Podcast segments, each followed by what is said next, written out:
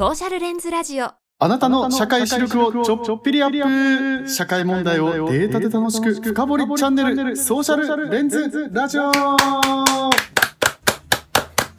い、皆さん、こんにちは。えー MC のハレトケ合同会社代表の石川蓮です。そして、官僚やってます。前田光平です。はい、よろしくお願いします。お願いします。この番組は現役官僚とローカルスタートアップ経営者という異色の MC2 人が自分たちを取り巻く社会課題や身近なニュースをはじめ正直意味わからんぞという政治経済教育等のテーマをデータやエビデンスを活用して楽しく気軽に語っていこうという番組です、えー大人気書籍「パパの家庭進出が日本を変えるのだ」の書著者でもある前田光平さんをメイン MC に迎え沖縄でローカル企業を運営する石川蓮が根掘り葉掘りお聞きします。いやーシーズン8の,、はい。あのスタートになるんですけど光平さん、うん。じゃあ一回あの、まあ、前回まで、はい。えー、と情報発信のレシピはい。をお送りしてきましたよね。はい。何か反響とかありましたか、はい。あのー日本のですね名だたる NPO の広報をやってらっしゃる皆様から結構 いいねをいただいたり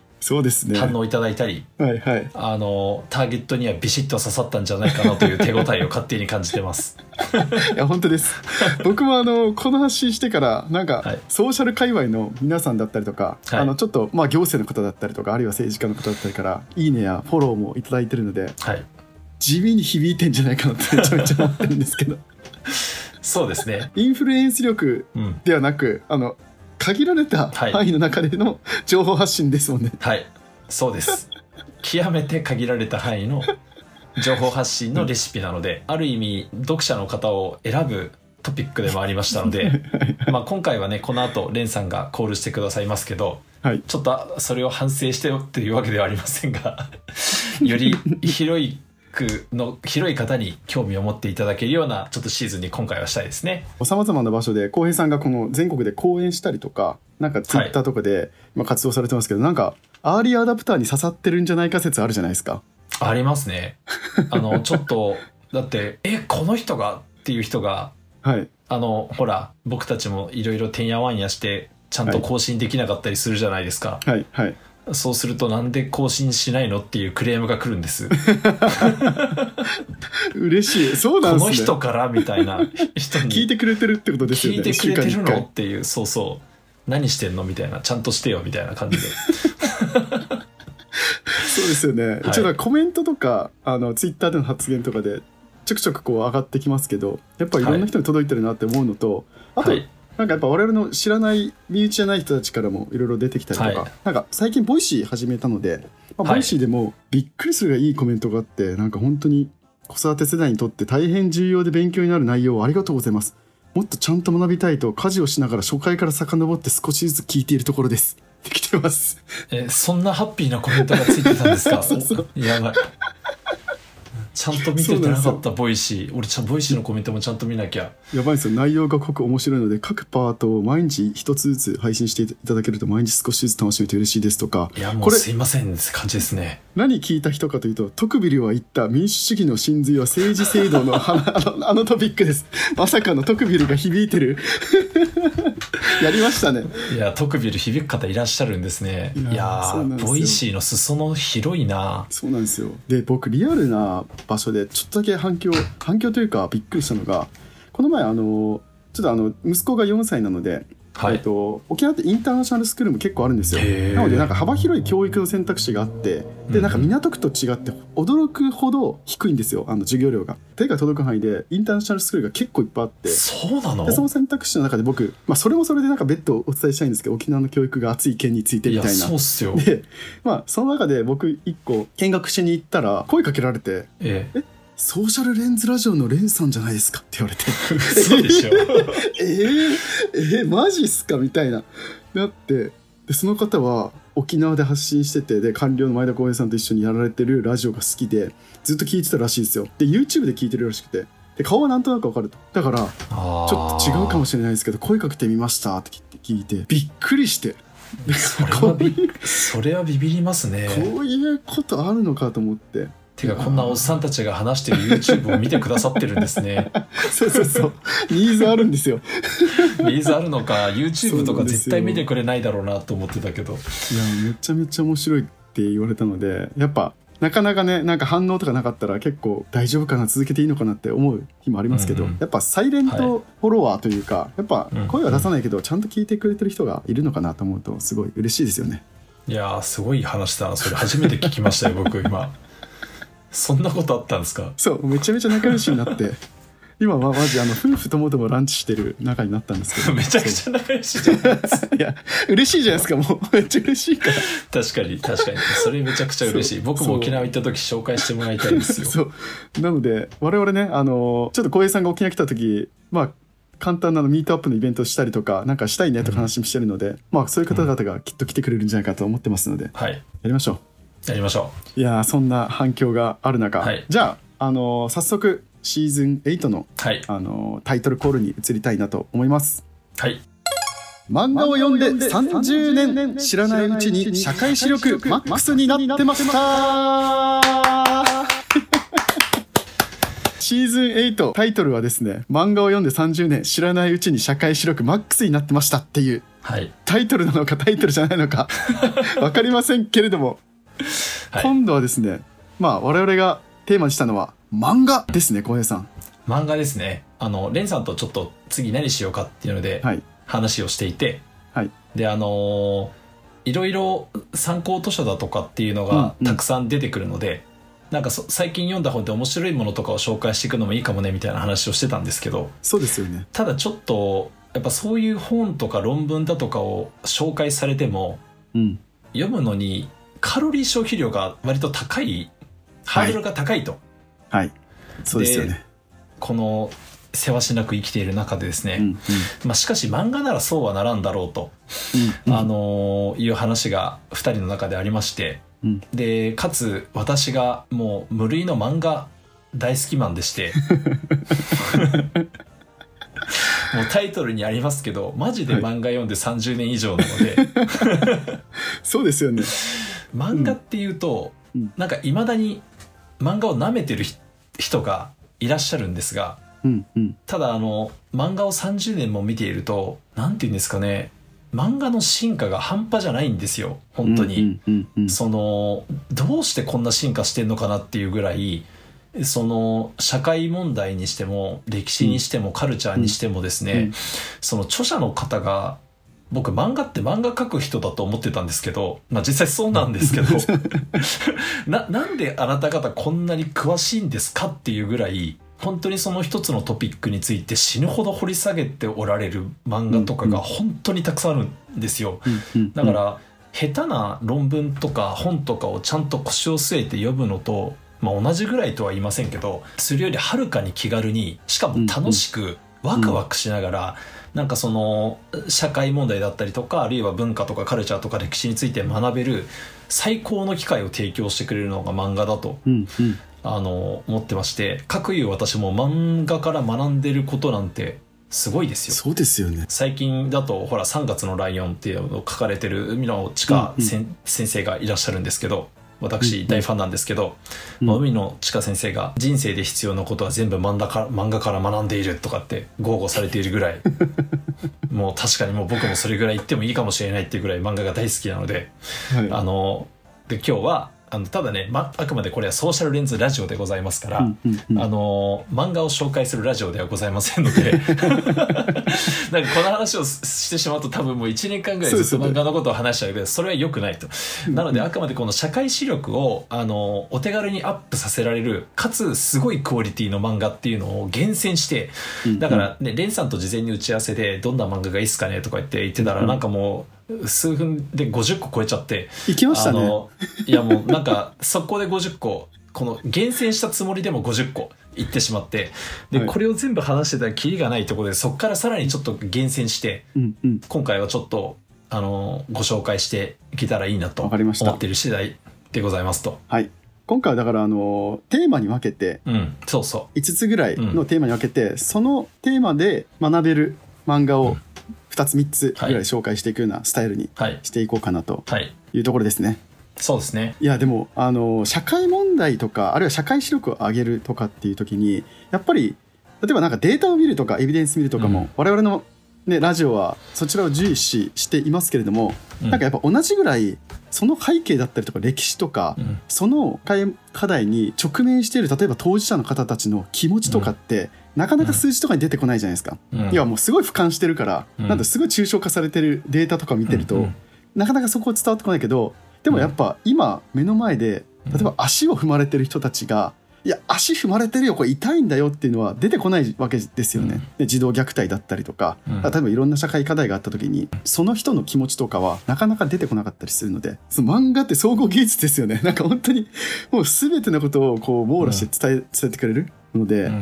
うんそれを見た後で例えば論文だったりとかなんかそういうデータとかにあするともっともっと、なんですかねあの入ってくるというか、まあそういうのもあるかなと思うので入り口としての漫画っていうのはうんめちゃめちゃありだよっていうのを伝えたいっていう思いもあって、うん。今回企画した次第でございます。皆さんそうですね。めちゃめちゃマニアックの漫画も出てくるので こんな漫画あんのとかそのテーマに特化した作者が書いてますので、はい。まあ、そこをもう前田越さん30年以上読んでいらっしゃるので、今のレンさんの話じゃないけどその、まさにデータとかってただのデータじゃないですか。うんうん。でやっぱそのデータをデータとしてだけで脳内で処理をしているとうん。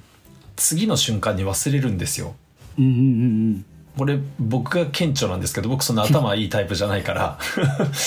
あのででじゃあ何が必要かっていうと多分そのデータをどういうものとして引き受けるのかっていうこっち側のそのデータを整理することが必要ででそれが僕は一つ物語だと思ってるんですよ。はいはいこういう物語が連綿としてあってその物語の中のここにこのデータが入ってるんだっていう整理の仕方をするんですがうん。でその物語っていうのはデータだけ見てても絶対わかんないのででデータだけ放り込んでもただの数字の羅列だから何にもならない。あのでかつそのレンさんがおっしゃった通り意味があるので、うん。数字には。うん。でなんですけどその意味はデータだけ見ててもわからないから、うんそれは別のことでちゃんと保管しないといけない。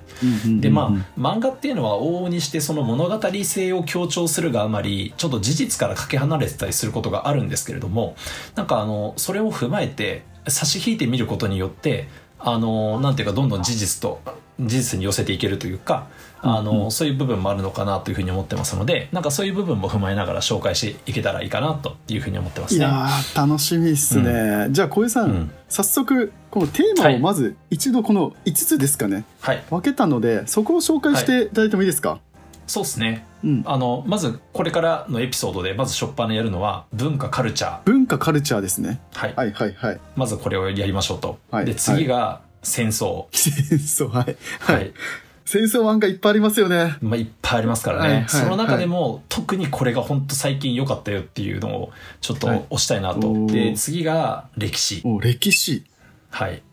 これもやっぱ本当にたくさんありますんで、歴史は。で、あのーで、次が民主主義、そして政治。民主主義と政治のテーマはい。4つ目、そうそう。はいはい4つ目。まあ、ソーシャルレンズラジオでもね、シーズン3とかでうんうんうん。民主主義で一本やりましたけど、うんうんあの、その民主主義ですね。え民主主義と政治の漫画ってあるんですよ。あんまり浮かばないです。あるんですか？えどあるんですよ物語になりこます？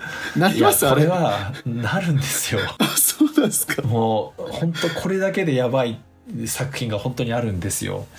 面白。で、えっ、と、最後が、うん。やはり医療とか、それから社会福祉ですね。社会福祉っていうのは児童虐待とか、貧困とか、ここも、本当にね、あの、さっきちょっと言ったけど、なんでこんな掘り下げられるのっていうぐらいの取材力と調査力を持った人たちが、はいはいはい。その社会問題の現場っていうのに本当に切り込んでくださっていてあのこれは何て言うんですかね本当にちゃんと読んだ方がいいっていうふうに思うものがたくさんあるので、あぜひちょっとこれをを最後に紹介したいなと。僕思い出したあの妻に読んでって言われて出産する前、はいはいはい。あの子供生まれる前。はい。読んでって言われたのがコウノドリだったんですよ。はい。でなんか要は男って体変わらないからなかなか実感湧かなかったんですけど、僕これ見てバチンと意識変わったんですよ、こんなに出産って大変なのって。知らなかった。ますよね。あの話をなんかテキストで読まされてもふんふんとしか思そうわないけど。そうそうそうそう。そうそうそう。あれをあの絵で見せられちゃったらね。うん。いやマジでえむしろなんか出産したらつ奥さん要はつ産む側の女性って亡くなる確率高いんだとかうん。本当に知らなくてもうなんか健康で生まれてくる母子ともにっていうあのうん。言葉が僕も一層強くなりましたよ本当に母子健康で 母子ともに健康で生まれてきてよかったねとかっていう言葉がコウノドリを読むともうなんか実感湧くし、まあ、そういうのがね一瞬でわかりますよね漫画は。特に物語があるんで。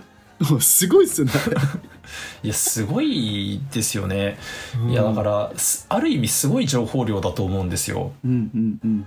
絵とかに詰められた情報って、うん。多うん。分テキストで何万文字費やしてもうん。人に伝えられないことを本当一瞬で伝えるっていうあの凄まじいツールですよね。そうですよね。うわなんかいいじゃないですかこのシーズン8漫画で 漫画で学べるってことですもんね。そうですよ。漫画で社会視力アップして。うん、そうです。しかも気軽に学べて楽しめて物語上でいて、しかも漫画っていうのは日本の文化ですもんね。いやそうですよ。他の国じゃ学べないですよこのいやこのクオリティの漫画そうないんじゃないかなって思いますけどね。ね。後でちらっと出てきますけど、うんうん。あの大英博物館ってイギリスが誇る世界に誇る博物館でにあの漫画展やったんですけどあのそこで日本の漫画っていうのがその大英博物館にずらーっと並んだんですがやはりこの国の漫画のクオリティっていうのは他の国の他の追随を寄せ付けないレベルで突出してるんじゃないかなと思いますしそれを我々日本人が知らないのはもったいないと思いますので。いや本当ですね、はい。もう手軽にアクセスできる文献ですね漫画は。文献。そういう意味では。漫画は文献。名言出ましたよ。読みましょう。読みましょ読みうましょはい。うでこれ読み続けたら知らないうちにレベルマックスになるわけですね。社会視力マックスに。そこから検査をみんな積んでいけばなるってことですねはい。間違いなくきっかけになる。早速行きましょうかじゃあ、はい文化行きましょうカルチャーの一本目からじゃあ、ぜひご紹介お願いします。ではですねあの、まあ、文化カルチャーっていうあのジャンルについて最初にほんほほんのちょっとだけ紹介すると、はい。あのまあ、その文化とかカルチャーを紹介している漫画あるいはその別に紹介そのものをしてはいないんだけれどもその文化カルチャーが下敷きになって前提となった世界観の中で展開されている漫画っていうのがあるわけですが、うんうんあのなんでこれを一つ単元作ったかっていうとあの僕はすごいいいなと思っているのがそういう漫画ってすごい今の生活生活を相対化できるというふうに思っていて。うん。ね、あの僕らが大好きな古典ラジオでもよくメタ認知って言い方をしますけど、うん。歴史もまさにそのメタ認知の非常に有効な手段だと思うんですけどその他の国の文化を知るっていうのも非常に効果的なメタ認知の手段だっていうふうに思ってて、はい。その今の自分の世界って他の文化知らないとそれが当たり前になっているから、うんなんかその中で自分が失敗したり落ち込んだりするとあもう自分って生きてる価値ないんだみたいな感じになってしまいがちなんですけど、うんうん。なんか所詮今生きてる社会もこの世界に数あるカルチャーの中のほんの一つでその中で失敗したからって別にその自分の生き方が否定されるなんてことはないですし、あのなんか他の国ではこんな感じなんだって思うと気が楽になることすごいたくさんあってあの僕は本当に、ね、自己紹介編でもちらっと言いましたけど失敗に失敗を重ねてきた人生だから、なんかこういう漫画で結構救われてきたところがありまして。この文化カルチャー系大好き。どんな漫画紹介するんですか？めちゃめちゃ楽しみなんですけど。うもう早速じゃあもったいぶらずにちょっと3つ。3つ。この単元ではもう本当に泣く泣く3つに絞ったんですけどね、もう本当に涙を流して3つに絞ったんですけど、はい。あの一番最初に行きたいのはもうまずもう美しいものが読みたい人に向けて、はい音嫁語り。ああ音嫁語り。というものがありまして森薫先生の作品なんですけどもはいはい。あの森薫先生はちなみにそのこの1個前かな？ビクトリア朝時代のイギリスのメイドさんの話、エマっていうのも書いてる人なんですが、うんもうとにかく絵が美しいっっていうことと、あとそのこの人が書くさっきもねちらっと言ったんですけど文化とかカルチャーに対する調査力が半端じゃないんですよ。だからもうリアリティが凄まじい。本当に中途半端な参考書よりもはるかに調べ抜いてでしかもそれをちゃんと美しい絵に落とし込むっていう、なんでこんなことできんのっていうあのことをやる人で,、はいはい。でこの「乙女語り」っていうのは、はい。どこが舞台かっていうと、はい。これがまたすごいんですが19世紀後半の中央アジアなんですよ。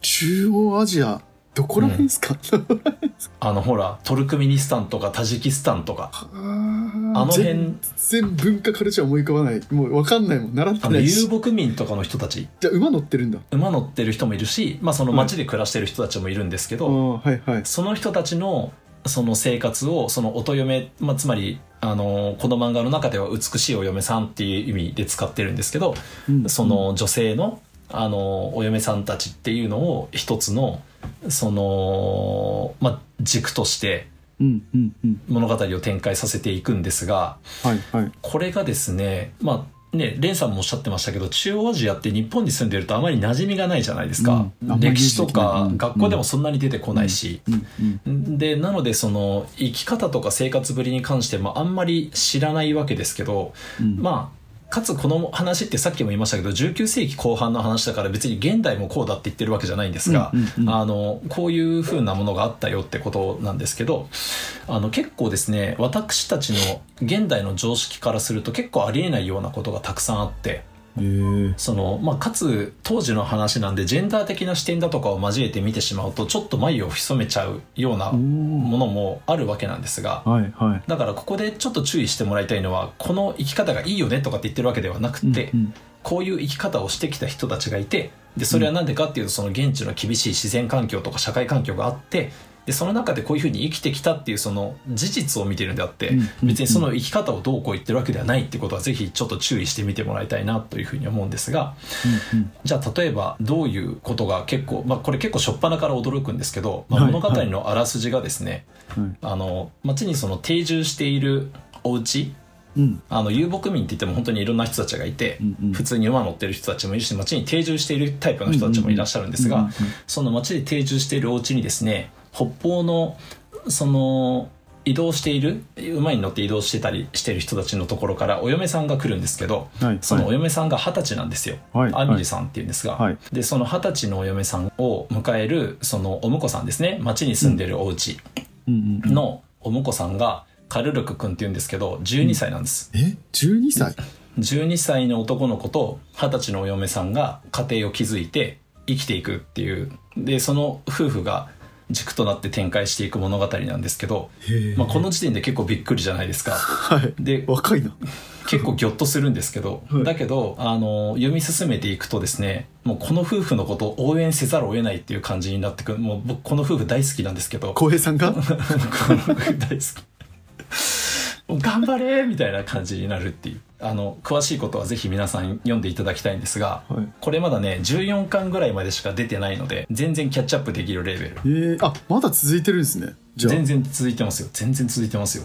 えこのさっきの美しいっていうのは例えばそのえアミルさんの、はい。衣装とか顔つきとかがやっぱはい。繊細にこう描かれてたりとか、そうですね。その伝統衣装だったりとかあとそれから馬とかが本当にたくさん登場するんですけどその馬とかが本当に綺麗だったりとか、そうあのいろんな道具とか小物だとかっていうのも本当に丁寧に書かれていてうわーってなんか本当に読んでたら本当に19世紀の中央アジアに行っちゃうぐらいな感じ。マジか。でパッて見渡したら日本だみたいな。っ すげえ。そういう感じなんだ。ていうぐらいそうなんですよ。でこれがやっぱすごいあのいろんなところからも評価されていて、まあ、うん日本でね漫画大賞って有名ですけど2011年と13年でともに2位で2014年には大賞を受賞しておられたりとかあと実はこれ世界でもすごい評価されていてフランスのアングレーム国際漫画祭2012年というところだとあの世代鑑賞受賞とか、アメリカですね全米図書館協会10代向けグラフィックノベルベスト10選出とかそのフランスとかアメリカとかでもすごいよねっていうふうに言われてみんなに読まれてる。すげえな。むしろ日本の漫画がこんなになんか評価されてるって知らなかったし。しかもこれが中央アジアですよ舞台が。19世紀のイメージすら湧かないじゃないですか読んでないと、うんしかもなこの2人の若い夫婦がうん。どう物語になっていくのか全く想像できないし想像できないなんかですよね。困難があったりとかするわけですよね。めちゃくちゃありますよ。応援したくなるってこと。はすごい困難がたくさんやってくるんですけどそこをたくましく生き抜いていくっていう。でもちろんこの2人だけの話じゃなくって、うんそのいろんな家庭とかいろんな民族がいてでそれぞれの民族とか家庭とか人たちってそれぞれスポットライトを当てていって、あのそれぞれの物語っていうのを紡いでいく。れでそれぞれみんなあの素敵な家庭だったり女の子だったり男の子だったりがいてもうちなみに泣いちゃうこともあるレベルでいい話もあったりしますし。いえー、これ浩平さんなんで読もうと思ったんですかこれ？やもともと森かおるさんのファンだったんです。そうなんですね。その方が新作を出されるというからまあだけど最初中央アジアと思って いや知らんしと思って。うんうんうん。うん。でまあでもまあ一巻を読むかと思ったらもうダメでした「フォーリンラブ」って感じでした。沼ですね。沼でした。読まないといけないもう全部ももう最新刊追っかけうるぐらい。全部あのは最新刊とかをもうもうだから出たその日にもちろん全部買ってますし。すげえな。はい。なるほどね。じゃあこれが一つ目。っていうのが1個目かな、はい。でまあしつこいけど絵が綺麗なのでとにかくあの美術品を鑑賞したいみたいな方にも自信を持っておすすめできる。お手読み語りおとめ語りぜひあの読んでみてくださいと。はい。じゃあ二つ目はい。でまあちょっと1個ぐらいちゃんとメジャーどころ入れない入れときたいなと思ったんですけど。メジャーどころね。はい、もうなんで言わずと知れたってやつですが、まあ、ゴールデンカムイね、ゴールデンカムイね。もうみんな知ってますね、これはね。多分みんな知ってるんじゃないかな、野田悟先生の作品ですね、はい。でつい最近完結したんですけどうんうんうん。これコミックス累計2300万部。でネットフリックスでもアニメ化されてますしはい。でうちあの奥さん漫画とかアニメに全く興味ないタイプなんですけど この「ゴールデンカムイ」は超面白いって言って漫画もアニメも見てましたっていうぐらい大好評、そうなんですね。これはあれですね。なんでこの文化カルチャーのとこで出したんだって、うんまあうん。うんなんかこれこの「ゴールデンカムイ」って話はうん。なんていうかすごく多面的な漫画で、うん。その文化カルチャーから語ることもできるし一つの、まあ、歴史っていうものからも側面からでも語れるし、うんなんか本当に一つの物語としても最高に級品なのでなんかどの側面で語るかっていうのはあるんですが、まあ、今回はこのゴールデンカムイを構成する重要な要素のアイヌね。うんうんうん。アイヌの文化に対するなんていうんですかね切り込み方がやばいんですよ。うんうんあのすまあ、さっきのなんていうんですかね乙女語りとちょっと似たようなことを言うようですけど、うん。本当にアイヌの文化についてめちゃくちゃ詳しく調べ上げられていてしかもそれをちゃんと漫画に落とし込んでるんですけど、はい。この物語がすげえな2300万部いくゆえんというのがそういうことをやってる漫画って結構あるんですよね最近。すごいそれぞれリスペクトしてるんですけどでゴールデンカムイが突出してるのはそんなに細かく調べてでしかもそれをちゃんと作品に落とし込んでるのに全然くどくないんですよ。うん。あのそれをなんか物語の中で必然性があるものかのようにそこに置かれていて別にアイヌのことについて詳しく見てるとかっていう感じじゃなくてあ面白いってダダダダダって読んでたらなんか全部そこに入っちゃってますみたいな感じの。なんかアイヌのカルチャーとか文化とか全てインプットされた状態になるわけですね読んでたら。そうそうななってるんですよ。であのやっぱこれすごく僕は個人的にですけど素晴らしいポイントだなっていうふうに思ってるのがアイヌの文化ってその学校とかでもそうですけど基本的にその差別を受けてきた民族として描かれることが多いなというふうに思っていて、でまあ実際さまざまな差別をその日本人によって受けてきた、受けてきてしまった民族なわけですけれども、まあ、なんですけどこのゴールデンカムイはめちゃくちゃクールなものとして描いてるんですよね。アイヌの文化を。うんうんうん。それが本当にすごくってそのアイヌの方々からもそれを本当によくここをやってくれたっていう声がすごいたくさん出ているみたいで。あの実際ですねそのアイヌの民族博物館の職員の方とかからもあの文献や資料とかをよく調べられていて服の文様とかそういう細かく描写されていてあすごい見応えがあるよねとか全国の若い世代にアイヌ文化に興味もを持ってくれるきっかけを作ってくれたっていう点で本当に嬉しいとかなんかそういうアイヌの人たちからも大絶賛を受けているというようなすごい漫画なんですね。うんうん。これはですね知らない人のために一応言っておくと日露戦争終結後の話ですね、1907年から始まるお話で、あのでその日露戦争に従軍していた兵隊の杉本さんっていう人がアイヌの女の子のアシリパさんと一緒にそのアイヌが隠したって言われる金塊を探すお話なんですけどうん。要は金探しなんですよ。でそのプロセスであの本当に語り尽くせないいろんなことがあるのでぜひ読んでねっていう感じなんですがただ、うん。あのこういう話をしているとい今の話だけ聞くとなんかとっても真面目な漫画だというふうにそうですね。万が一ゴールデンカムイを読んでない方がまだいらっしゃったら、すげえ真面目そうな漫画だなって思われるかもしれないんですけど、まあそのギャグとかもまた一級品でしてこれは。でまたそのギャグとかだけならが一級品っていうのはそうなんですけどはい。この作者の野田先生がですねあのこれは極めて個人的なまあでも多分ファンは全員同意してくれると思うんですけどやたら変態を登場させるんですよ。